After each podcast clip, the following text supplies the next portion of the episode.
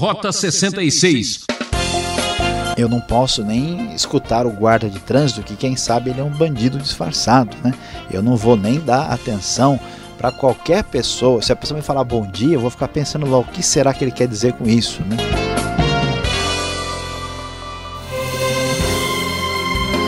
Com sua licença, ouvinte transmundial, anuncio mais um programa Rota 66. A trilha certa para entender os caminhos da fé. Seguimos na série Profetas do Antigo Testamento, livro de Jeremias, o valente profeta que não caiu na indiferença de seus dias. Hoje o professor Luiz Saião comenta os capítulos 16 e 17 com um assunto muito sério esqueceram de mim. Um momento delicado na vida de um homem de Deus, sozinho no meio da multidão. É, a pior solidão é não ter amizades verdadeiras, concorda? Sozinho, mas não solitário. Quem tem fé nunca está sozinho. Então fique na companhia do professor Saião. nós vamos ver como o profeta Jeremias recebe aqui a palavra de Deus, afirmando que o julgamento, o exílio, o cativeiro para a Babilônia chegará porque o seu povo acabou se esquecendo de Deus. Sim, é isto mesmo. Aquilo que Deus está dizendo, a sua reclamação é que o seu povo se esqueceu dele, como podemos dizer, esqueceram de mim. Esta é a palavra divina. E olhando para o texto do capítulo 16, conforme a nova versão internacional da Bíblia, o texto nos diz: Então o Senhor me dirigiu a palavra, dizendo: Não se case nem tenha filhos ou filhas neste lugar porque assim diz o Senhor a respeito dos filhos e filhas nascidos nesta terra, e a respeito das mulheres que forem suas mães e dos homens que forem seus pais. Eles morrerão de doenças graves, ninguém pranteará por eles, não serão sepultados, mas servirão de esterco para o solo. Perecerão pela espada e pela fome, os seus cadáveres serão o alimento das aves e dos animais. Meu querido ouvinte, é muito triste e verdadeiro o que vamos encontrar aqui. Deus está dizendo: olha, Jeremias, a verdade é que esse povo que se esqueceu de mim, agora também será esquecido. E neste embate terrível deste povo que não se lembra de Deus, nós temos também uma solidão e isolamento, não só da parte do povo que é deixado de lado pelo seu comportamento, mas o próprio Jeremias também há de sofrer com isso. Jeremias ficará sozinho, solitário e isolado. Deus lhe diz: não se case nem tenha filhos ou filhas neste lugar. Isto não quer dizer que Deus tinha necessariamente um desejo que Jeremias vivesse solteiro para sempre. A proposta do texto não é essa, mas Deus está dizendo: ó, não faz sentido casar-se e ter filhos quando os babilônios estiverem chegando, quando o cativeiro aparecer e tomar lugar, não haverá nada a fazer para o futuro imediato. Portanto, vocês devem se preparar, porque o mal irá chegar.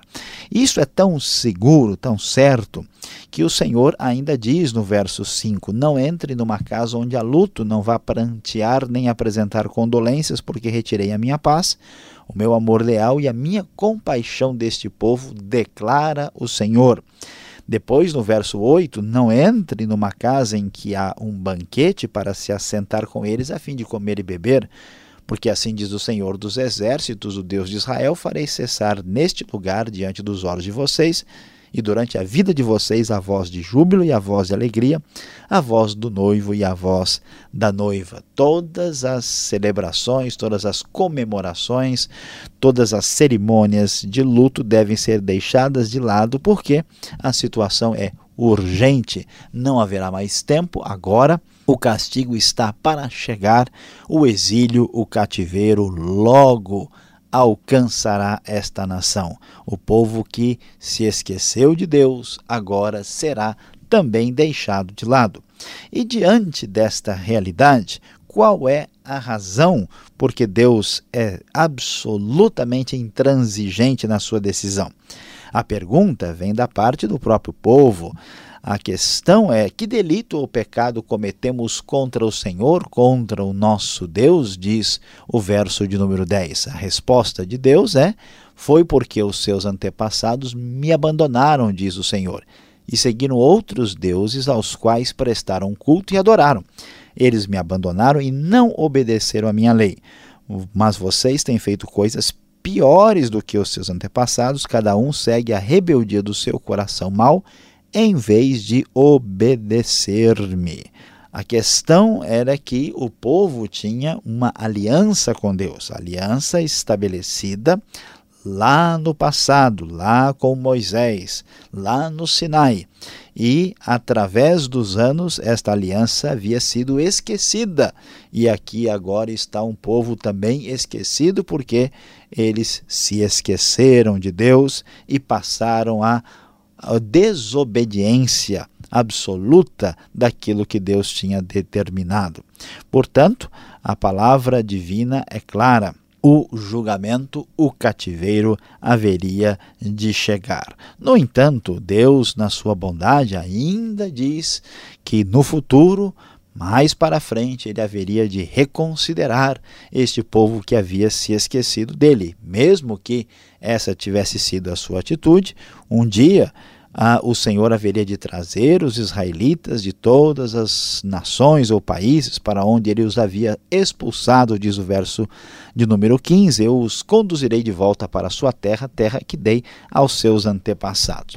E assim o capítulo 17 prossegue falando da realidade desse julgamento divino que haveria de chegar, porque como ouvimos logo no começo, esse povo se esqueceu de Deus. Sim, esqueceram de mim. É esta a grande reclamação do Senhor.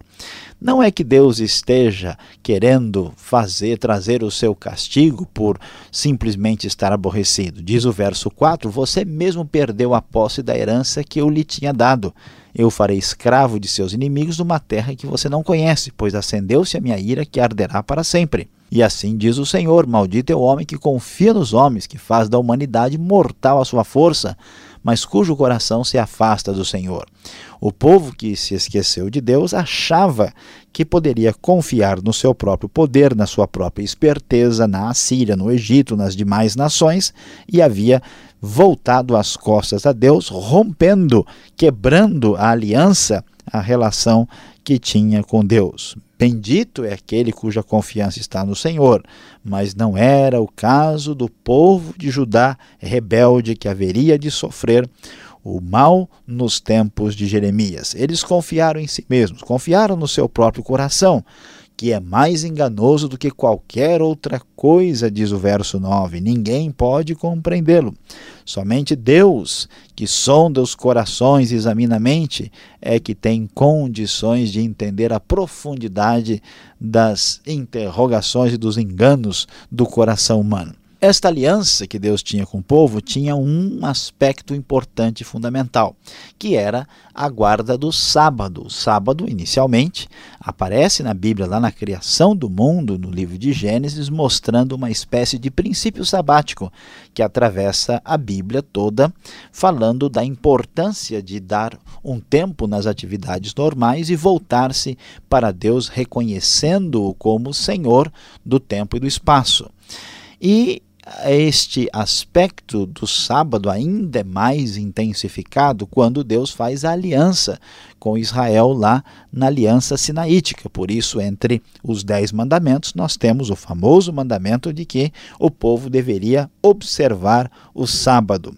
No entanto, este povo rebelde que não estava se importando com a obediência e a fidelidade à aliança, eles não estavam nem um pouco preocupados com isso. Eles se esqueceram de Deus, se esqueceram da aliança, se esqueceram do sábado da aliança, se esqueceram do profeta de Deus Este pessoal está com um problema sério de memória, se esqueceram de mim, diz o Senhor, se esqueceram de tudo. O verso 21 diz: Deus tinha falado para Jeremias que ele deveria estar junto à porta do povo, ali em Jerusalém, quando o povo passasse. Qual era a palavra divina? Por amor à vida de vocês, tenham cuidado de não levar cargas nem de fazê-las passar pelas portas de Jerusalém no dia de sábado. Não levem carga alguma para fora de casa, nem façam nenhum trabalho no sábado, mas guardem o dia de sábado como dia consagrado, como ordenei aos seus antepassados. Contudo, eles não me ouviram, nem me deram atenção, foram obstinados e não quiseram ouvir nem aceitar a disciplina. Mas se vocês tiverem cuidado de obedecer-me, diz o Senhor, e não fizerem passar carga algumas pelas portas dessa cidade no sábado, e se eles dessem atenção ao Senhor, então os reis que se assentaram no trono de Davi entrarão pelas portas dessa cidade em companhia de seus conselheiros. Deus diz que o seu desejo é a obediência, obediência que certamente seria uma obediência recompensada. Infelizmente, o povo não ouviu, não atendeu à orientação divina. A grande verdade é que esse povo se esqueceu do Senhor. Esqueceram de mim, sim, é isso que Deus está dizendo. E Jeremias, nesse momento tão difícil, sabe que a situação está complicada. Ele não pode ter um lar, ele não pode ter mulher e filhos. Ele está sozinho, solitário, isolado em missão difícil em tempos de guerra, com um povo obstinado que vai receber o juízo do Senhor, porque se esqueceram de Deus, se esqueceram da aliança, se esqueceram do sábado, se esqueceram das advertências do profeta. Meu querido ouvinte, veja como isso é sério e muito importante. Nós vamos aqui encerrando agora esta nossa história, lembrando a você que é bom também que você cuide da sua memória.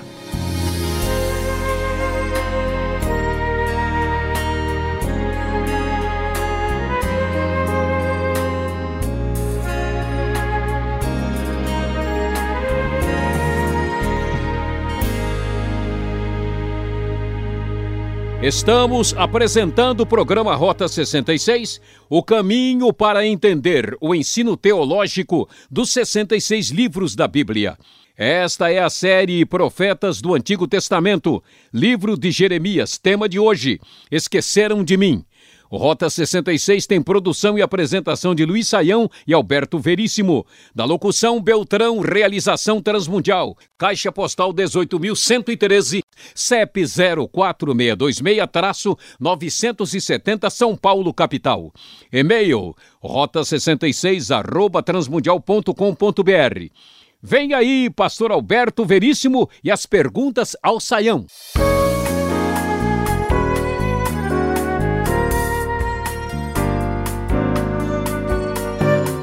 Bom saber que você está ligado no Rota 66. Não esqueceu da gente. Jeremias capítulos 16 e 17 é o tema do nosso programa hoje. O professor está aqui para responder as perguntas. Professor Luiz Saião, já começamos no capítulo 16 falando da vida de solidão do profeta. Será que Deus exige que algumas pessoas fiquem sozinhas, sem casar, sem famílias? Não é uma coisa assim um pouco cruel demais? Olha, pastor Alberto, uh, nós vamos observar que a situação de Jeremias era uma situação particularmente complicada e difícil. Nós não vamos assim dizer que Deus exige, não há nenhum texto, nenhum lugar na Bíblia onde Deus ordena que certas pessoas não se casem. O que a Bíblia vai nos ensinar é que algumas pessoas têm esse dom que recebem de Deus, que é aquela capacidade de não priorizar, não valorizar o casamento como as demais pessoas o fazem. A pessoa é, encaminha né, todo o seu sentimento assim altruísta voltado para os outros né, de uma maneira a beneficiar a própria sociedade, as pessoas que sofrem. Mas isso é um dom. Deus não, não exige eh, diretamente que ninguém fique sozinho. A questão é que, nesse caso, Deus fala para Jeremias que ele não se deve, deve se casar, porque é uma questão de momento, de circunstância específica. Quando nós lemos lá no Novo Testamento, em 1 Coríntios capítulo 7, nós vamos encontrar uma situação semelhante quando a Bíblia nos diz lá que por causa do determinado contexto que eles enfrentavam era aconselhável não se casar. Então veja bem, é uma questão de bom senso. Jeremias sabendo que a guerra vai chegar, que os babilônios estão entrando na cidade em pouco tempo. Ele vai se casar, imagina o que é fugir de uma batalha ou se defender com um nenê em casa, né? com criança pequena. Então é uma questão de bom senso. É o mesmo caso, pastor Alberto, de pessoas que às vezes se envolvem em missões perigosas ou vão né, tentar ajudar lugares isolados e às vezes vão com crianças pequenas. Né? Quer dizer, você percebe que falta aí um bom senso. Então, Deus está certo que vai ser dolorido para o Jeremias, né? mas é, tem de se entender o momento adequado. Ninguém pode se casar sem ter condições financeiras, ninguém pode preparar o futuro da família sem é, ter um mínimo de estabilidade. Então é nessa linha de bom senso que nós devemos entender Jeremias capítulo 16. Então, pessoal, não precisa ficar preocupado, pode se casar, que isso não tem nenhum problema com as escrituras aqui. Agora, o Senhor diz aqui para Jeremias, né? Maldito o homem que confia no homem. Isso no capítulo 17. Será que podemos viver dessa maneira, já que vai viver isolado, então não confia mais em ninguém, então não tem mais como viver em sociedade mesmo, cada um por si e Deus por todos? É isso que está ensinando aqui? Olha, pastor Alberto, é, muitas vezes uma pessoa lê o texto bíblico e, e, às vezes não percebe exatamente o que, que o texto pretende ensinar. Ah, quando a Bíblia nos fala, né, esse versículo muito conhecido de muita gente, maldito é o homem que confia no homem, e até a continuação na NVI que faz da humanidade mortal a sua força, é claro que o texto não está falando daquela confiança normal e básica e essencial que todo mundo tem que ter. Né? Se eu não confio em ninguém no sentido absoluto, da palavra, eu não viro as costas para ninguém, porque senão a pessoa vai me dar uma facada. Né? Então, eu não posso nem escutar o guarda de trânsito, que quem sabe ele é um bandido disfarçado, né? Eu não vou nem dar atenção para qualquer pessoa. Se a pessoa me falar bom dia, eu vou ficar pensando logo o que será que ele quer dizer com isso, né? Mas a ideia não é essa, não é? Não existe condição de termos uma sociedade, uma família, né? Senão a gente tem que dormir em casa e cada um, cada membro da família com uma metralhadora pronto, né, para o seu parente próximo voar no seu pescoço. Não é isso de jeito nenhum. A, a ideia é, aqui é confiar no sentido de colocar a esperança do seu coração. A ideia do contexto é a seguinte: é que o povo de, de Israel, o povo de Judá, em vez de confiar em Deus, eles confiaram nos deuses pagãos. Eles confiavam no poder da Babilônia, no poder da Síria, no poder do Egito, no poder da força humana. Então, para a gente entender o que isso significa, é como alguém que hoje confia na sua capacidade intelectual, confia na sua beleza, confia no seu dinheiro, confia né, nos aspectos assim palpáveis da vida, fundamentados no poder humano. É isso que o texto está dizendo, e não que a gente precisa é, ser acometido de uma paranoia intensa né, e sair fugindo achando que o mundo todo está querendo acabar com a gente. Não é essa a ideia. Agora, o texto fala muito em coração duro, em servir dura. Agora, eu sei que é uma pergunta mais para um cardiologista, mas o que há de errado com o coração aqui? Por que ele é tão enganoso? Por que ele é tão perigoso assim como destaca o texto? É, em primeiro lugar, né, tentando entrar aqui nas profundezas do coração, é necessário a gente entender o que, que é coração. Né? Porque na nossa cultura né, de fala portuguesa, coração ele é sinônimo de sentimento, né, de emoção. A gente fala, olha, eu, eu gosto da, do fulano, da fulana de coração, estou fazendo isso de coração. Né? Coração é sentimento. Os uh, judeus não entendiam o coração dessa forma. O coração diz respeito na Bíblia, uh, fala sobre o intelecto, a mente, e muitas vezes é uma referência geral ao homem interior, ao que está dentro de nós. Está mais para a mente do que para sentimento. Quando a Bíblia diz que o coração é mais enganoso que qualquer outra coisa e a sua doença é incurável, quem é capaz de compreendê-lo? De compreendê-lo, o, o enfoque aqui está na fragilidade né, pecaminosa que existe no ser humano, que no nosso íntimo, no nosso interior, a gente se entender que nós somos pecadores por natureza, se entendermos né, que há processos inconscientes que acabam nos enganando, e esse engano está fundamentado nessa, nessa confiança errada que se tem naquilo que não se pode confiar, né, essa confiança no poder humano. Então é isso que Jeremias está criticando aqui. Por que, que isso é tão importante? Porque quando a gente descobre que a gente mesmo é o maior adversário que temos, aí a gente passa a tomar um pouco mais de cuidado com a gente, né? porque senão a gente entra no processo de autodefesa e nunca enxerga os seus erros, nunca enxerga os seus pecados, nunca enxerga a sua fraqueza e sempre acha ruim quando alguém nos critica e nos questiona. Pois é, o coração humano é enganoso, então nós precisamos ouvir a voz de Deus e ter uma autocrítica mais acentuada, do contrário, a gente vai acabar se enrolando. Agora, para não se enrolar mais ainda, o final do capítulo 17 do livro de Jeremias, uh, Deus dá uma importância muito grande ao valor do sábado, né? Uh, agora, para a gente não cair em maldição e nem em perseguição, será que não é melhor ficar quieto e não sair de casa no dia de sábado? O que, que o texto quer nos ensinar aqui? Olha, Pastor Alberto, é verdade que o sábado tem um valor muito importante, uh, especialmente no Antigo Testamento. E aqui é importante falar sobre o assunto, porque muitas vezes ao falar do sábado aí cria muita tensão e discussão.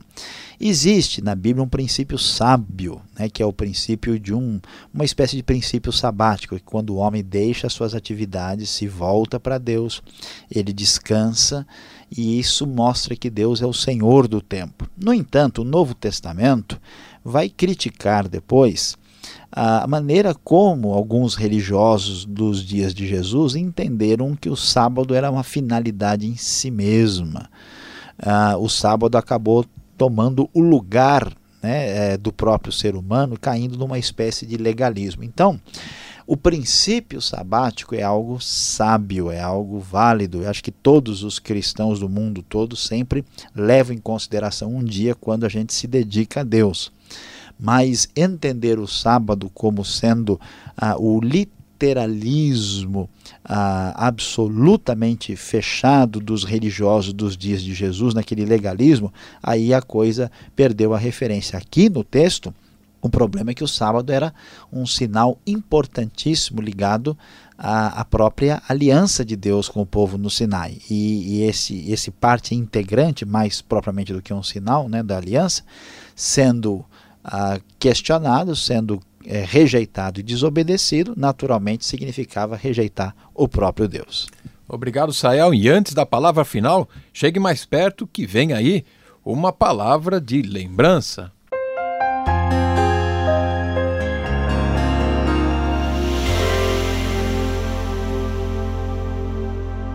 Hoje no Rota 66 estudamos Jeremias capítulo 16 e 17 e você aprendeu um pouco sobre o tema Esqueceram de mim.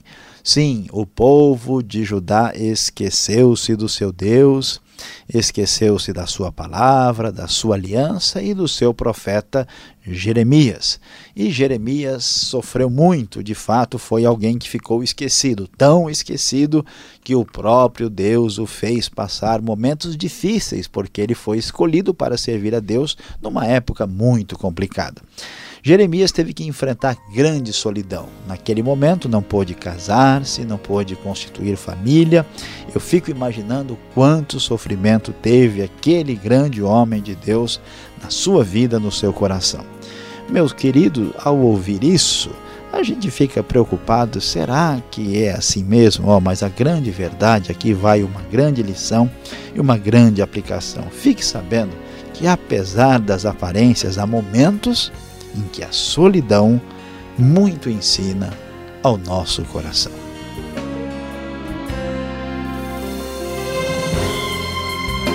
Encerramos mais um programa Rota 66. E você já sabe, ouvinte, o estudo em Jeremias continua no próximo encontro aqui nesta mesma emissora e horário. Combinado? Mais informação no site transmundial.com.br. A paz do Senhor e até lá.